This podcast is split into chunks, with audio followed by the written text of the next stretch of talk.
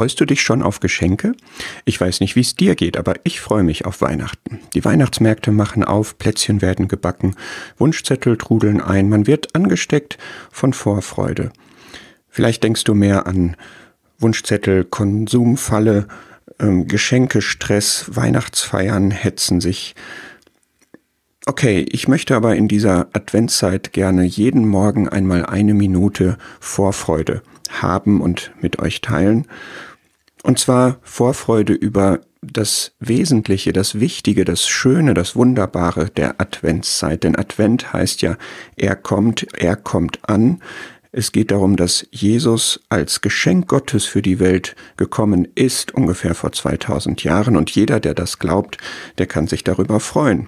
Alle Jahre wieder, an Weihnachten und jederzeit, jeden Tag Gott hat sein Geschenk in eine Krippe gelegt.